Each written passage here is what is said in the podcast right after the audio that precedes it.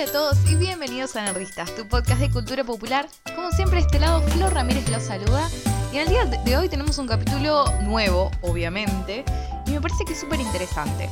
En cierto sentido, este capítulo de hoy va a seguir la línea de capítulos como em, de mujeres protagonistas, eh, o el capítulo sobre Ley Organa y Star Wars, ¿no? Como esta, esta idea de tomar no solamente la cultura popular y pensar, eh, pensarla a través de la filosofía como solemos hacer, sino también desde lo que es la teoría de género, la teoría, feminista que es un tema que realmente me interesa mucho y me parece que siempre está bueno em, traerlo al podcast porque de ahí siempre salen cosas súper interesantes y copadas. Así que siguiendo esta línea, eh, creo que si me siguen en Twitter eh, o han escuchado ya capítulos anteriores, algo comenté, vamos a hablar un poco respecto de qué es lo que sucede con el rol de la mujer en la ciencia en general y después vamos a ver eh, cuál es el correlato de esto a nivel eh, cultura popular. Vamos a por ahí tomar algunos ejemplos de series. Eh, creo que la mayoría que pensé, que se me ocurrieron cuando estaba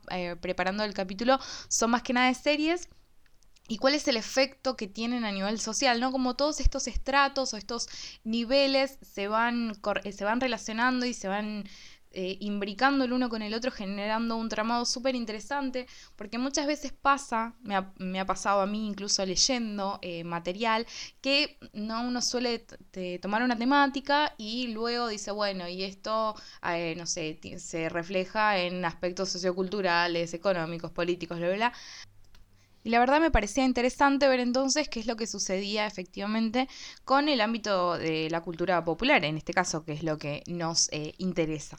Entonces, con esa idea, vamos a hacer lo siguiente. Vamos a dividir el capítulo en dos grandes secciones, como solemos hacer. En la primera de ellas vamos a tratar eh, la problemática desde una perspectiva un poco más teórica, entre comillas, que tampoco se asusten, no es nada eh, del otro mundo. Vamos a hablar un poco sobre epistemología feminista en particular, para después tener ciertas herramientas teóricas que vamos a trasladar al ámbito de la cultura popular y vamos a ver que eh, estas discusiones no solamente eh, son interesantes y son importantes en el ámbito mismo de la ciencia o en el seno mismo de la ciencia, sino que también son extremadamente útiles para pensar qué es lo que sucede a nivel cultural y a nivel social, que es con lo que uno todos los días eh, se relaciona, porque seamos realistas, no todas las personas están en contacto directo con estas problemáticas que por ahí están en cierto sentido más eh, circunscriptas al ámbito científico, pero vamos a ver que muchas de estas problemáticas sí eh, tienen un correlato social extremadamente interesante de, evidenciar. y en la segunda parte sí vamos a, obviamente, a tomar ejemplos concretos de series, como dije antes. Así que bueno, vamos a empezar con, ciertas eh, cositas, como por ejemplo, la epistemología feminista, la palabra epistemología que parece rarísima y que siempre queda re bien cuando la decís que vamos a hablar de epistemología feminista, no sé, eh, tiene que ver más que nada con, con el ámbito de la ciencia, con el ámbito del conocimiento, mejor dicho, la ciencia como siendo una forma de conocimiento si nos queremos remitir incluso al origen de la palabra, ya nos va a dar bastantes eh, indicios de qué es lo que significa, porque, bueno, epistemología viene del griego episteme, que básicamente podríamos decir que es conocimiento, como todo en el griego, cuando uno hace las traducciones pierde como un montón de campo de, digamos, de significado que tienen las palabras originalmente, y em, logos, que podría ser discurso, podría ser palabra, podría ser estudio, ¿no? Entonces, básicamente es la rama de la filosofía que tiene como objeto de estudio el conocimiento. Muchas veces em, hay cierta correlación entre la epistemología y la nociología, que, pero bueno, hay ciertas diferencias. Eh, meternos en eso sería como meternos en, todo un mundo que me parece que no tiene sentido, pero básicamente eh, estamos hablando del ámbito del conocimiento y cuando hablamos entonces de epistemología feminista eh, es pensar la ciencia o el conocimiento desde una perspectiva de género. Em, la epistemología feminista, obviamente que está conectada con la teoría, teoría feminista, de más está decirlo, pero nunca, pero bueno, lo digo igual.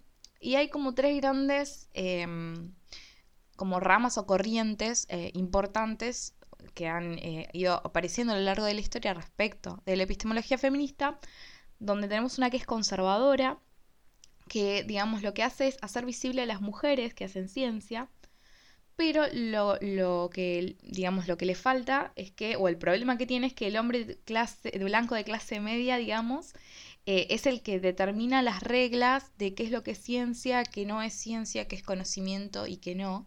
Entonces, si bien se, está, se pretende hacer visible la presencia de mujeres en la ciencia, no hacen más que eso, visibilizar un problema o tratar de visibilizar un problema sin realmente meterse en... Eh, como en el barro y empezar a ver de dónde, de dónde están las raíces de eso. Entonces, no solamente eh, falta que, realmente se dé cuenta de qué es lo que pasa, por qué suceden las diferencias que hay entre la presencia de las mujeres respecto de los hombres en los campos científicos o respecto del conocimiento, eh, sino que además está dando, se está evidenciando que es el hombre blanco de clase media el sujeto de conocimiento, digamos, por antonomasia. Eh, la segunda corriente es la que se llama liberal y se va a preocupar por, enfatizar las dificultades que las mujeres van a tener para participar y hacer ciencia, ¿no? Entonces van a, preocuparse por cuál es el estatus de las mujeres que hacen ciencia respecto de sus colegas masculinos, em, el acceso que tienen a los medios de producción, porque es una realidad también, y esto lamentablemente se mantiene hasta el día de hoy, que las mujeres que se encuentran dentro de los campos científicos muchas veces tienen eh, acceso restringido por varias causales, ya sea, digamos, eh, digamos sociales, eh, culturales, políticas y demás, sino también económicas, que les impiden a ellas acceder, por ejemplo, a becas, acceder a financiamiento para los proyectos. Entonces, esta corriente, digamos, se centra particularmente en eso, en dar cuenta de todas las dificultades que las mujeres científicas, digamos, no solamente dar cuenta de que existen mujeres haciendo ciencia, sino de las dificultades que las mujeres se tienen que enfrentar en esos contextos eh, respecto de sus colegas masculinos, de su contraparte masculina. Y luego tenemos lo que vendría a ser la epistemología feminista radical, que considera que no es suficiente incluir a las mujeres en el campo científico, sino que también es necesario un cambio dentro de la misma ciencia. ¿Por qué? Porque incluir a, las mujeres, y esto eh, hablo de mujeres en este caso particular, pero me parece que aplica a cualquier minoría eh, en general. Con el hecho solamente de incluir a las mujeres y decir, ok, las mujeres hacen ciencia, ok, las mujeres tienen dificultades y demás, no estamos yendo a la base del problema y es que es necesario entonces rever un montón de conceptos y de ideas que se encuentran, digamos, en la base misma de la ciencia. Y eso es fundamental porque básicamente lo que van a estar diciendo estas, eh, de estas personas que, eh, que hacen epistemología feminista y los que se mueven dentro de esta rama, es que lo que se está criticando en última instancia es la idea de que haya un sujeto de conocimiento, es decir, un científico, que sea neutral, que sea objetivo y que sea universal. Esas características que parecen fundamentales, del, digamos que es como si alguien preguntara, bueno, ¿qué hace un buen científico? Uno podría decir, bueno, que sea neutral, que sea objetivo y que sea universal, ¿no? Esta idea de, bueno, el conocimiento universal, que es independiente del sujeto, eh, que sea neutral, es decir, que no ponga sus propias valoraciones o sus propias ideas en aquello que conoce, sino que de alguna forma eh, se, plantea la posibilidad de uno despojarse de absolutamente todas las categorías que tiene, eh, que adquiere, no solamente a nivel, digamos, educación a lo largo de su vida preprofesional, sino a lo largo de su vida profesional, porque también sucede eso de que uno va adquiriendo categorías a medida de que va estudiando. Eh, yo lo puedo trasladar tranquilamente al campo de la filosofía, donde uno al principio no tiene el vocabulario, no tiene, digamos, como todas estas eh, ideas en la cabeza o todas estas divisiones o estas distinciones, qué yo, que, que uno puede decir, bueno, no, no es la, digamos, las distintas sutilezas entre los conceptos y demás que uno va adquiriendo con la educación. Bueno, el científico las va adquiriendo con sus prácticas en el laboratorio, por ejemplo. ¿no? El hecho de sentarse frente a, no sé, una célula y a la primera vez que uno ve una célula probablemente no reconozca nada o reconozca muy poco y a medida de que vas, eh, se va entrenando, eh, el científico aprende a distinguir las diferentes eh, partes de la célula o aprende a resolver los problemas de su campo digamos, de conocimiento al cual se dedica y empieza a encontrar formas de solucionar no solamente un problema concreto, sino de, bueno, a partir de ese problema resolver otros y cosas por el estilo. Todo eso genera categorías también. Eh, entonces, bueno, también se está poniendo en juego eso de la neutralidad. Neutralidad respecto de qué? Digamos, neutralidad cómo, entendida en qué sentido. Em, cuando hablamos de, de un, digamos, un científico, en este caso, objetivo, ¿Es posible eso? Digamos, porque si estoy poniendo el énfasis en el sujeto, eh, ¿cómo puedo pretender, digamos, que todas las, digamos, que todo lo que el sujeto es quede completamente por fuera eh, y, que sea posible entonces acceder al objeto? Eh, al objeto, digamos, como posibilidad de conocimiento de, la realidad.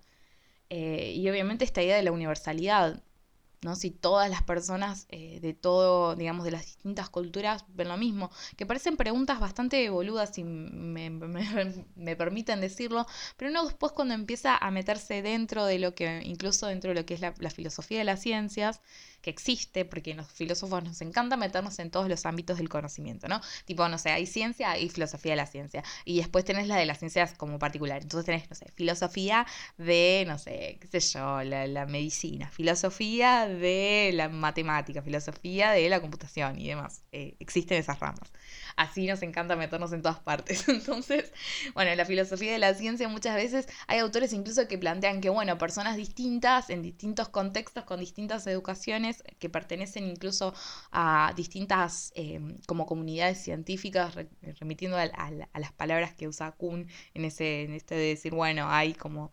Em, como estos grupos, digamos, que, tienen ciertos estándares que comparten, ciertas reglas que aceptan y que determinan cuándo realmente puede decir que esto es una explicación o cuándo no y más. Y hay autores que dicen, bueno, personas que están dentro de distintas comunidades científicas, eh, aunque no usan esas palabras, eh, en realidad ven cosas distintas. Si bien eh, dice, no sé, por ejemplo, veo una, una célula, o sí, por ejemplo, una célula una persona que por ahí se dedica a la biología va a verla de una determinada forma porque aprende a hacer eso y por ahí otra persona que tiene otra formación en otros campos, por ahí ve algo completamente distinto. Entonces dice, bueno, ante el mismo estímulo tenemos diferentes visiones, ¿no? Entonces uno empieza a decir, bueno, no, digamos, no queda por fuera, digamos, de las posibilidades de investigación pensar esas posibilidades.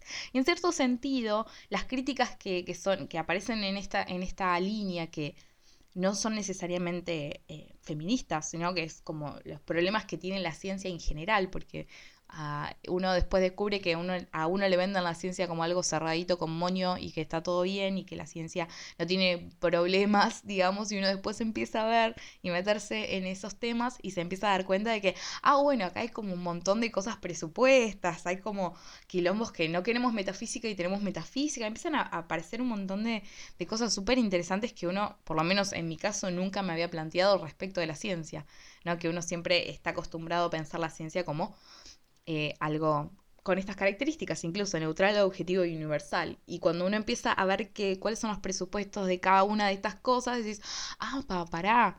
Entonces, no, no es todo, es todo depende, depende de muchos factores entonces. Y nos damos cuenta que, bueno, la idea de que la filosofía, eh, la filosofía no, bueno, la filosofía también, pero en este caso la ciencia es una construcción. Entonces, esta idea de decir, bueno, no es suficiente con decir que hay mujeres en el campo científico y que las mujeres tienen problemas para, para mm, digamos, acceder a los medios de producción.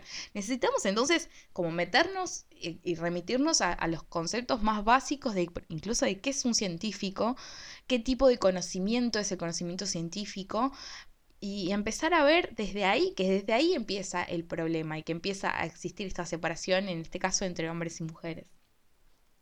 La ciencia, digamos, eh, es una construcción social y entonces eh, hay que tener en cuenta que como, digamos, como tal, va a sufrir todos los problemas y todas las dificultades que eh, la sociedad misma tenga, digamos, no es algo ajeno, no es atemporal, no es ahistórica, no es algo que incluso vino armado como si, no sé, alguien hubiera dejado la ciencia planteada ahí y nosotros de alguna forma como que vamos acercándonos y llegamos a la ciencia, ¿no? La ciencia es una construcción.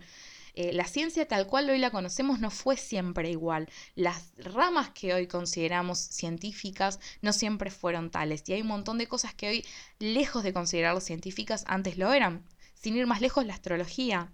Eh, cuando, no sé, Kepler estaba escribiendo sobre astronomía y demás, al mismo tiempo trabajaba sobre astrología, ¿no? Y en ese momento era ciencia. ¿No? Y cosas que hoy no dicen ni en pedo, esto es ciencia, en un momento por ahí lo fueron. Eh, entonces es como súper interesante empezar a, como desmitificar un poco y sacarlo de este lugar eh, que tiene tradicionalmente la ciencia y desde, digamos, la teoría feminista lo que está diciendo, bueno, ¿qué es lo que se está presuponiendo en la ciencia? Digamos, ¿cuáles son las experiencias que son válidas? Hay un texto que es súper interesante por si alguno o alguna, algune, vamos a decir, le interesa un poco más eh, este tema, porque la verdad que a mí me resultó fascinante. Yo no quiero extenderme demasiado, porque yo llevo, no sé cómo hablé tanto, les voy a contar, voy a hacer un paréntesis acá. Ayer intenté grabar cuando posteé en, en, Twitter para ponerme un poco de, presión, entre comillas, decir, no tengo que, que, sentarme a grabar nerdistas porque me encanta y lo disfruto un montón, pero a veces me daba, es como que uno va pateándolo y no te das cuenta y pasaron meses.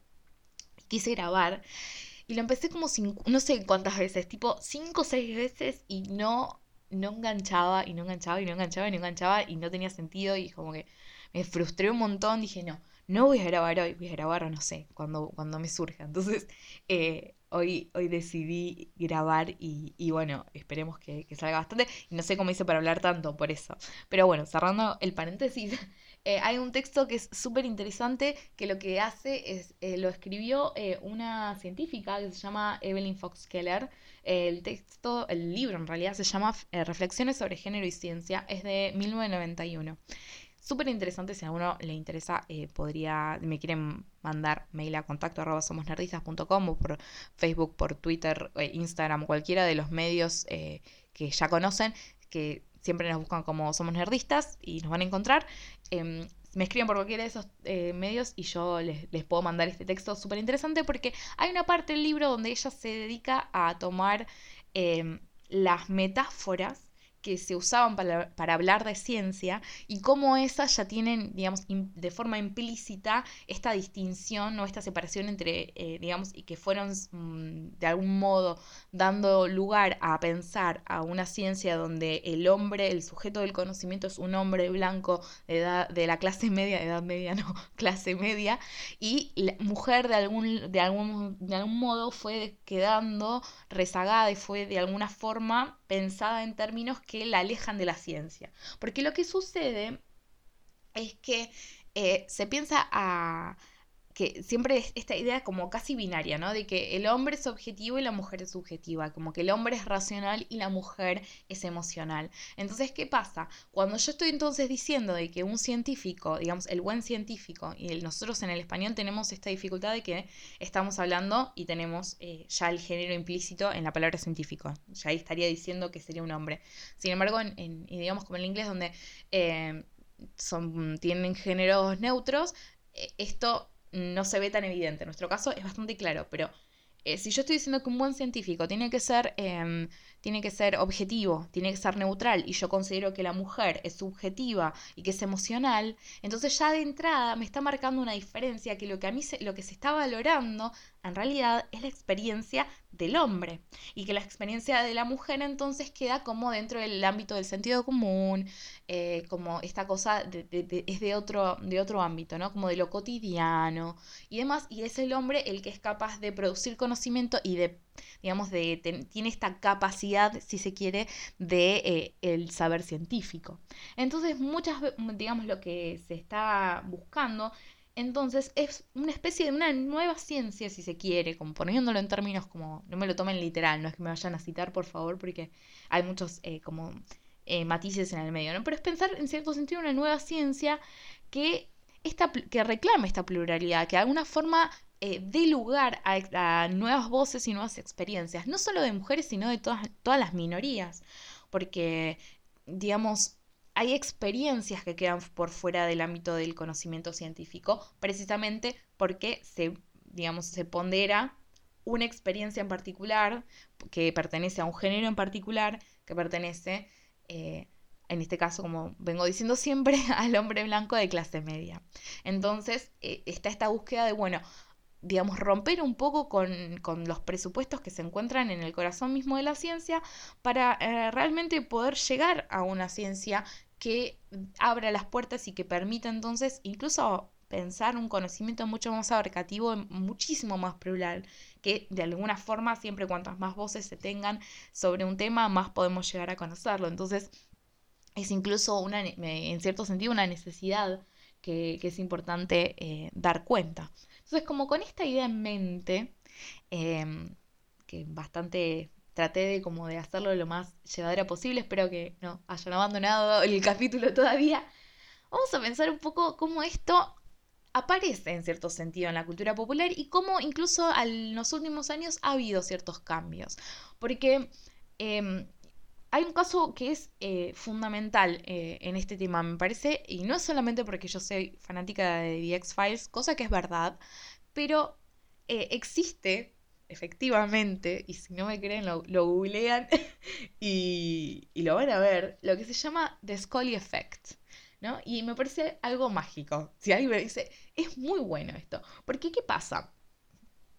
Si nosotros tenemos dentro de la ciencia estas estructuras que ya están marcando una diferencia entre hombres y mujeres y están ponderando a los hombres y sus, eh, digamos, como lo que se supone que son sus cualidades fundamentales, su forma, digamos, como de conocimiento y demás, como si además uno pudiera decir, todos los hombres son racionales y todas las mujeres son, eh, no sé, emocionales, ¿no? Como si, si, fuera posible hacer esas distinciones.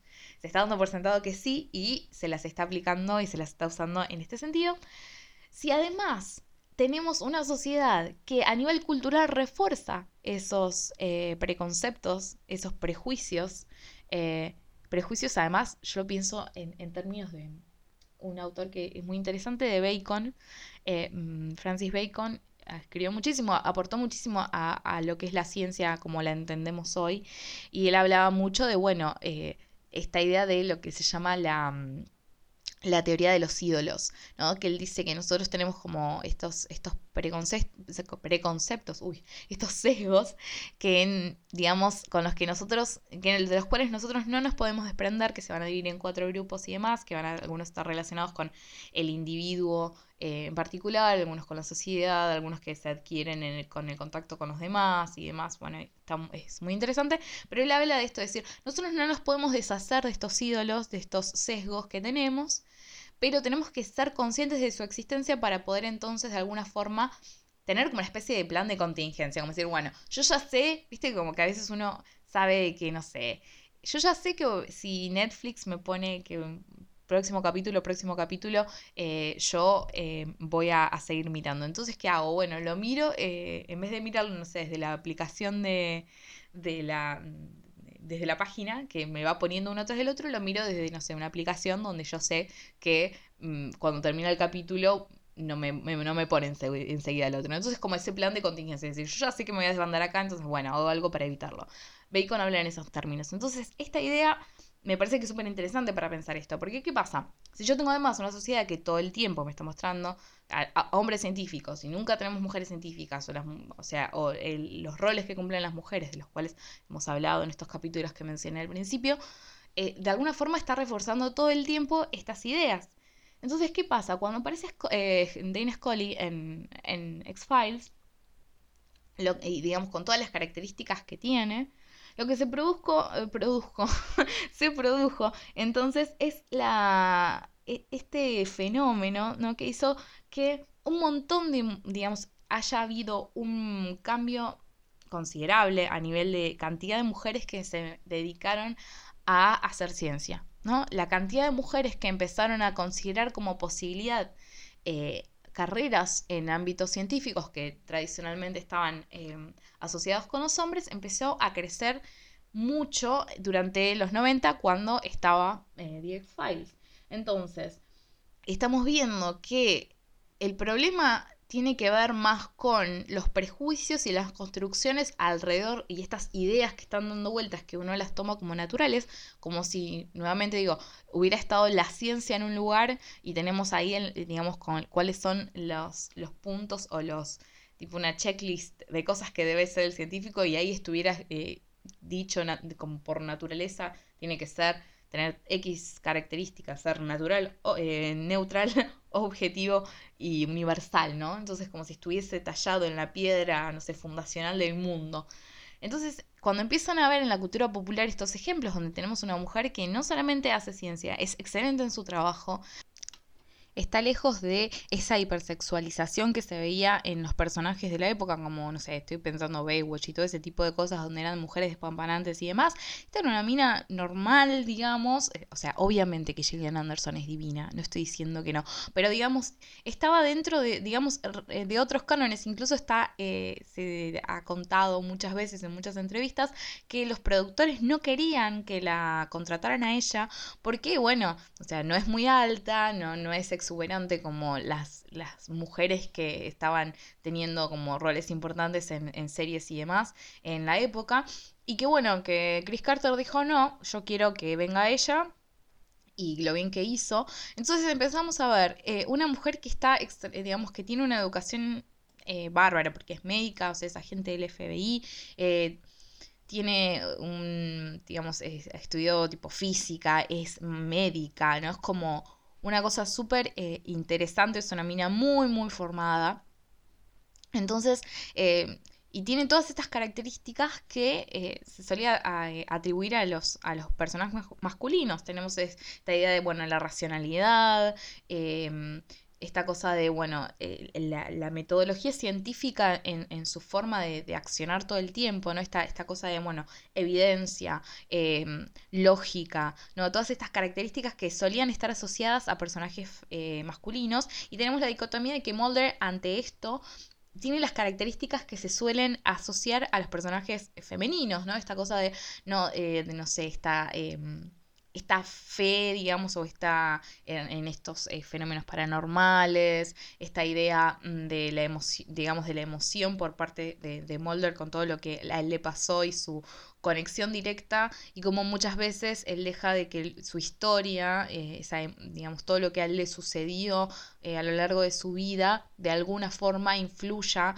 y digamos, funcione como una especie de filtro para el modo en el cual él se acerca a los casos y el modo en el cual él resuelve las situaciones. Entonces, esta cosa de, bueno, no estaríamos ahí ante una persona neutral. Entonces, em, y, no sería entonces una persona racional con, todo lo que eso implica. Y además Mulder haciendo psicología, ¿no? Y, tenemos del otro lado la ciencia más, más dura, como la física, en el caso de Scully. Entonces, es eh, por un lado un avance muy grande y decisivo, eh, porque, como digo, se vio efectivamente un aumento en la cantidad de mujeres que se dedicaron a campos científicos como consecuencias en la, digamos, como consecuencia de, haber visto y haber crecido viendo Scully haciendo su, trabajo del modo en, cual, en el cual lo hacía.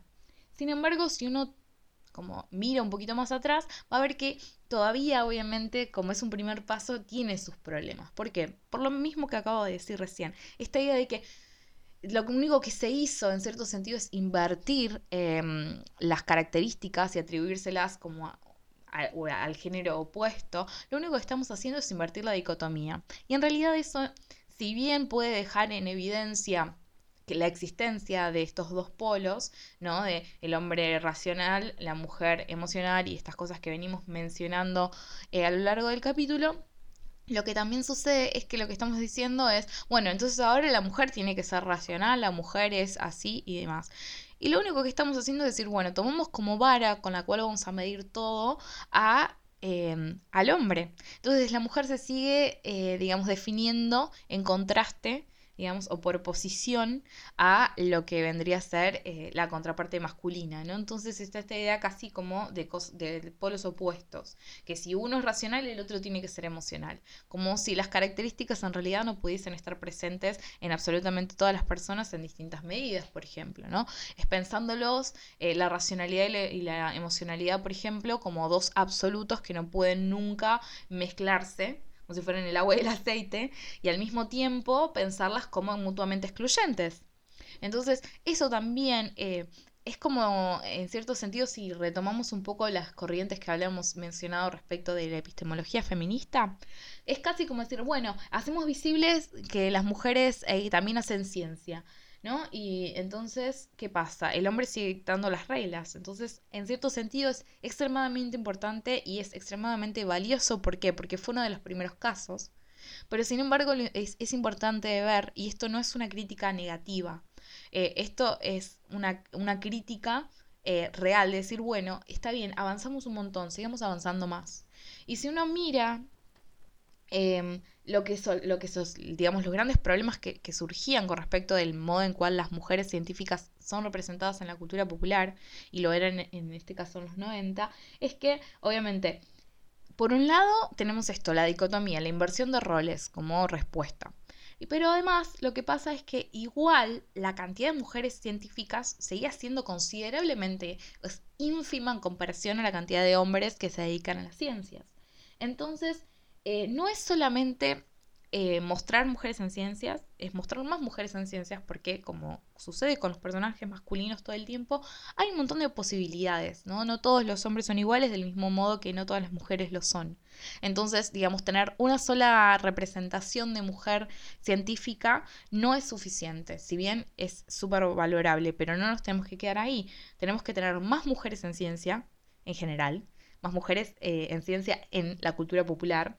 Y tenemos que tener mucho cuidado con el modo en el cual lo representamos, ¿no? Porque que no sea solamente una inversión de roles, que no sea que las mujeres deben perder su, digamos, su femeneidad o las características eh, o, distintas características que se asocian a lo femenino, que también obviamente lo podemos poner entre paréntesis y y podemos pensar qué significa ser mujer, pero casi que lo que sucedía mucho, por mucho tiempo es se toma el personaje femenino y básicamente es, una, es un hombre con es un hombre con tetas, digamos, digámoslo así, porque si uno, digamos, ve incluso el modo en el cual las visten a, a, las mujeres y demás, uno empieza a ver como ciertos rasgos masculinos, ¿no? Que se condicen también con su comportamiento que se considera masculino. Entonces, digamos, ahí seguimos teniendo la norma eh, del hombre em, como subyacente todo el tiempo, que esto habíamos hablado un poco cuando hablábamos en el capítulo, creo que era de mujeres protagonistas, si no me equivoco, con lo de la idea del síndrome de pitufina.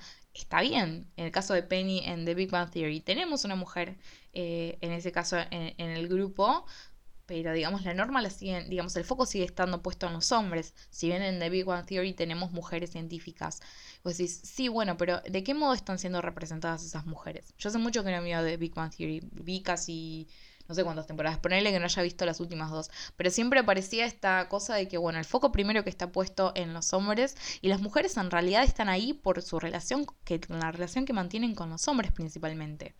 Entonces, eh, nuevamente digo, me pueden decir, bueno, pero en la última temporada, sí, sí, genial. Eh, no puedo argumentar en contra de eso si es que ha sucedido, pero lo que sí puedo decir es que durante muchísimo tiempo lo que sucedía es eso, decir, bueno, solamente que tengo a Amy, que además te la está mostrando a Amy al lado de Penny, tipo Penny toda divina, y, la, y como con un conocimiento así... Eh, como cero eh, formación y demás, como casi se la muestran como que es media boluda. Y después tenés a Amy que es un genio, qué sé yo, pero pobrecita la mina, o sea, la visten con, como si, no sé, viviera en 1950, ¿entendés? Entonces, eso también está diciendo mucho. Eh, hay un artículo que estaba muy interesante, ay, puedes ver si lo encuentro, que hablaba sobre, bueno, eh, digamos, el autor como que tenía problemas con The Big Bang Theory precisamente por eso dice, porque ¿qué es lo que le estás mostrando? A, más que nada, siempre pensando en el público más joven, que es el, que los que tienen que tomar esas decisiones, de decir, bueno, me dedico a hacer ciencia o no. Dice, algo así como, ¿quién va a querer elegir, digamos, a ser científica cuando se le está mostrando todo el tiempo como una persona que es como, es románticamente como no aceptada, como una persona que está como fuera, eh, digamos, que no genera deseo, como esa, ese lugar como tan como complicado que a veces se lo representa, ¿no? Como algo que está separado del resto, ¿no? Y decir, eh, todas esas características también de alguna forma eh, tienen un impacto en el público, claramente. Entonces, lo que va a suceder eh, es que genera complicaciones. Y ya si tenemos un concepto en el cual, dice, eh, en este artículo decía, las, chicas no, tienen, no ven a las mujeres científicas, digamos, que se muestran competentes o como capaces. Eh, y además tienen, estas características que, bueno, están como fuera de cualquier, del ámbito, digamos, de la sociedad, está, esto como una especie de outcast, que no son deseadas y demás. Entonces decís, bueno, tenés como todo en contra. Entonces, ya de por sí, en un contexto en el cual es poco probable que las mujeres, eh, digamos, se dediquen a los campos científicos, no por incapacidad o por falta de interés, sino porque socialmente no encuentran, digamos, se, es difícil, digamos, em, pensar en esos, em, en esos ámbitos cuando eh, todo el tiempo eh, se está mostrando como que, bueno, las mujeres se dedican a otra cosa. Entonces, e, e, era interesante el artículo en, en, ese aspecto. Después, si les interesa, se los voy a dejar seguramente el link para que lo lean. Está muy, muy copado, está en inglés, pero, pero se lee bien. Entonces, eh, lo que estoy revisando mis notas, porque esta vez me hice notas, porque como hacía mucho que no grababa, dije, mm, no sé si me voy a acordar las cosas. Entonces, muchas veces otra cosa, otra problemática que, que suele verse, es por ahí ahora menos, pero igual sigue siendo relevante, es que muchas veces a estas mujeres se las presenta como distintas de otras mujeres, ¿no? Como que suelen eh, evitar incluso, por ejemplo, ser madres. Siempre el tema de la maternidad es un problema, como si una mujer no pudiera ser científica y ser madre, como si una mujer no pudiera ser científica y tener una vida amorosa, porque eso también muchas veces aparece como problemático. Entonces, eh, tienen poca interacción a veces con, otras mujeres, porque como son contextos en los cuales hay mayor cantidad de hombres, eh, es como que muchas veces no sean esos contactos en esos ámbitos. No es que no tienen contacto con otras mujeres en, general, pero por ahí en el ámbito de trabajo eh, están rodeadas de hombres todo el tiempo, entonces no hay como que es siempre la idea de, bueno, el caso de la mujer que logró meterse en el como en el Boys Club, ¿no? Como en el club de los pibes y está con todos los pibes, con los pibes y decís, sí, bueno, genial, es una posibilidad, no es la única. Entonces, otro ejemplo interesante, y creo que acá sí podemos pensar un poco cómo esto fue cambiando, es, em, por ejemplo, Temperance Brennan, ¿no? En Bones. Serie que yo adoré muchísimos años de mi vida, porque antes de querer estudiar filosofía, tuve un flash durante muchos años tipo de los no sé, desde los 15, ponele, hasta los 18, 19, que hice el CBC para antropología, eh, estaba pensando, quería estudiar antropología forense. Y justo es yo había medio descubierto un poco sobre eh, la antropología forense, el equipo argentino de antropología forense y demás. Estaba como fascinada con todo ese mundo y justo me entero de que salía Bones. Eh, y tipo, me acuerdo de estar, no sé, boludeando viendo, viendo Fox, cosa que sucedía muy a menudo cuando era joven. Y estaba boludeando, qué sé yo, y veo la propaganda de Bones y dije, no, esto es para mí. Y bueno, si uno mira las primeras temporadas en particular, yo las ya las últimas tres, ponele o dos, no las vi porque ya medio me, me, me saturó un toque. Pero en ese momento que era como big fan absoluta, tipo, tenía con, una, chica que conocí en realidad gracias a internet, esas cosas mágicas. Teníamos una, una, especie de foro, porque estamos hablando de 2005, se usaban muchísimos foros y demás. Teníamos un foro sobre Bones y nosotras éramos las administradoras. Eh, y, bueno, así que estábamos como súper metidas con todo. Y era como un flash. Eh, después el foro murió porque el servidor murió. Y perdimos un montón de cosas muy, muy copadas. Pero bueno, así que, o sea, tengo como bastante como, como cariño por ese personaje. Y lo que pasaba al principio, viéndolo hoy un poco más grande, con un poco más de, de herramientas teóricas a disposición, pasaba mucho lo que pasaba con, con Scully en, en The X-Files, especialmente al principio, si uno ve las primeras dos, tres temporadas, cuatro, cinco, incluso eh, hasta el momento en el cual medio que empieza su relación con, con Booth, em, como ya ha entrado un poco la relación entre ellos así como amorosa, digamos, por ponerle un nombre, vemos que, que, Brennan es como absolutamente, es como el extremo, ¿no? Es absolutamente eh, rigurosa en su, en su argumentación, es, súper científica, es evidencia o muerte, ¿no? Tiene todas estas características así como súper marcadas. Eh, incluso el modo en el cual em, se la vestían eran colores, eh, digamos, eran líneas mucho más, más, más más rectas, ¿no? Esta cosa como muy masculina en la forma de vestirse y la, incluso cómo se movía en cierto sentido. Sin llegar obviamente a que sea un, tipo, ¿no? Claramente. Pero tenía como esa, esa rigidez incluso eh, que, de algún modo te estaba mostrando todo el tiempo, en cada segundo, que... Eh, ¿no? Esta idea de, bueno, soy primero científica y como que su lado femenino quedaba como un poco relegado. Eh, y, y que todas estas cosas que, que vos representabas, nuevamente tenemos la dicotomía de, bueno, él como súper, ¿no? Tipo mi instinto, eh, como, bueno, no sé, me, me, me, sale que tengo que hacer esto y lo hago, como esa cosa como más impulsiva, o incluso, si se quiere, como una cosa más del pensamiento, em, como más eh, cotidiano, ¿no? Esa, ese, como lo que le dicen los yankees, el street smart, ¿no? Que es como, bueno, sabía, eh, digamos, cómo me manejo en las situaciones. Eh, y, era como esta dicotomía súper marcada. Y yo me acuerdo incluso, si ustedes ven el piloto, me estoy acordando ahora como para remarcar incluso esta cosa de lo fuerte de ella y, y, demás, me acuerdo que hasta el maquillaje al principio era como súper duro, ¿no? Como todo el tiempo te están dando y se dedica y hace ciencia dura y es como rigidez todo el tiempo.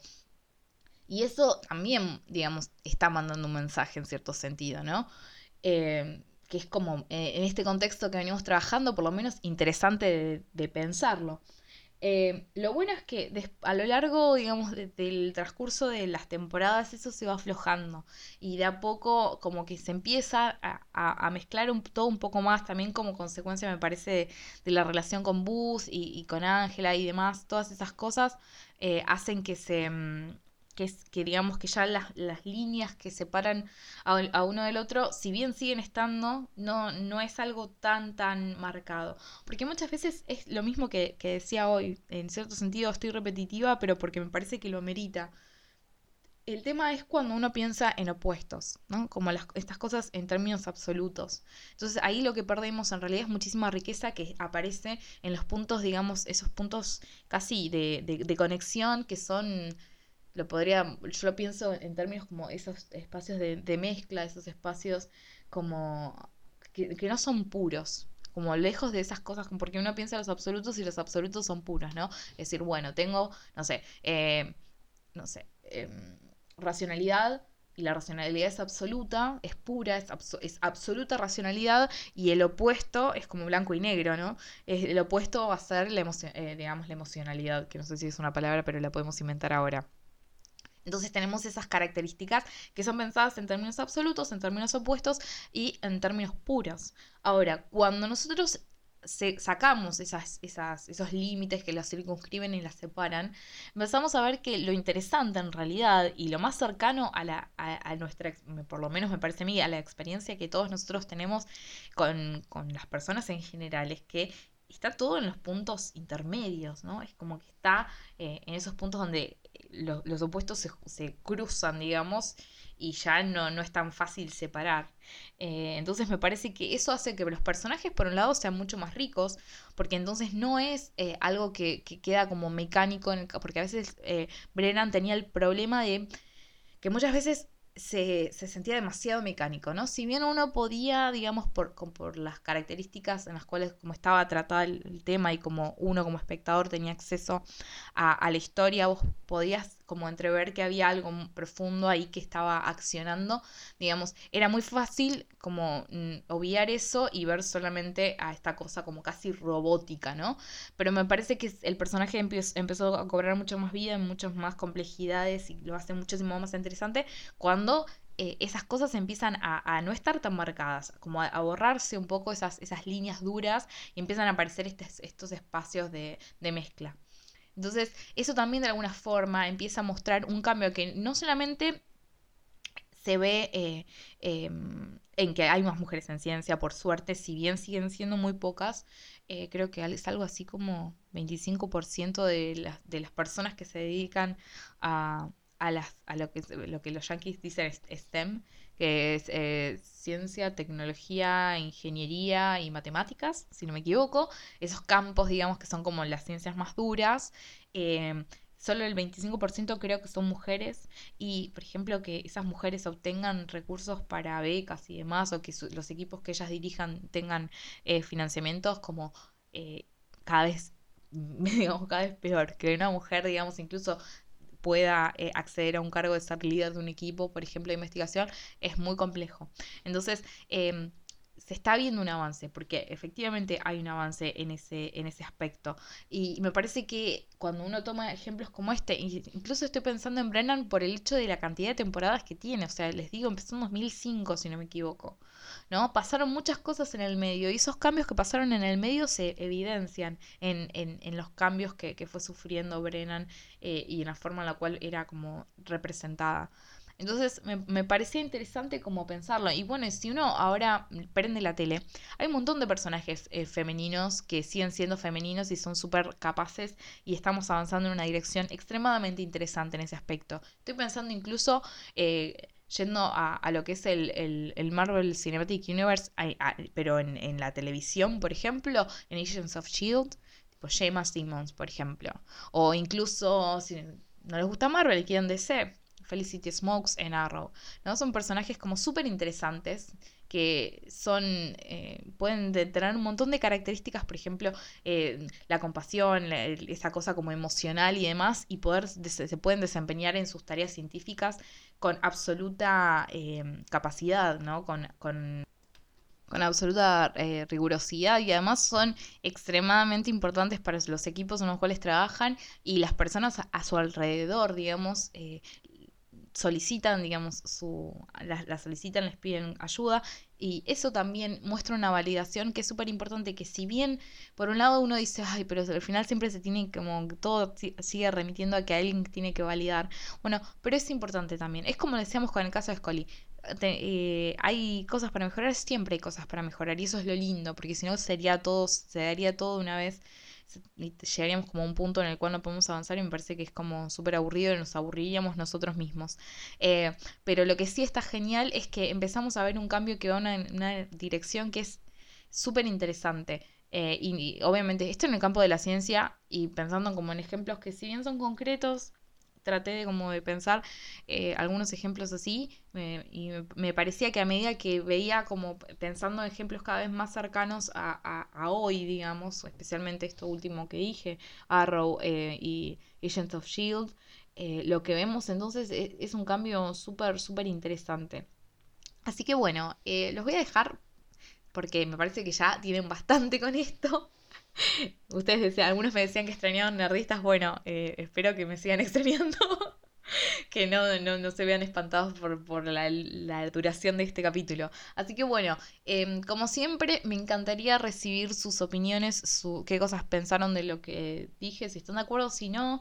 Eh, como saben, eh, esto siempre es el inicio de una discusión, porque muchas veces, a veces digo cosas y después las pienso y las repienso y digo, por ahí no tendría que haberlo dicho de esa forma, o capaz que no tan así, y qué sé yo, o a veces me escriben ustedes y me dan eh, como ciertas ideas o formas de, pensar lo mismo que, trabajamos desde otra perspectiva, y me encanta porque me encanta como pensar lo mismo de distintos lugares con distintas herramientas, así que bueno, ya saben, me pueden escribir mail, me encantan los mails, eh, amo recibir mails, es eh, contacto arroba somosnerdistas.com, si no, eh, por lo general, donde más estoy es en Twitter, eh, arroba somos nerdistas. Pueden ir a nuestra página de Facebook, también como somos nerdistas. Y tenemos también nuestro Instagram, que medio que me cuesta mantenerlo activo, pero no importa, vamos a intentarlo con todo, que es somos-nerdistas, es el único que es distinto. Pero bueno, ya saben, nos vemos en el próximo episodio de Nerdistas, tu podcast de cultura popular. Hasta luego.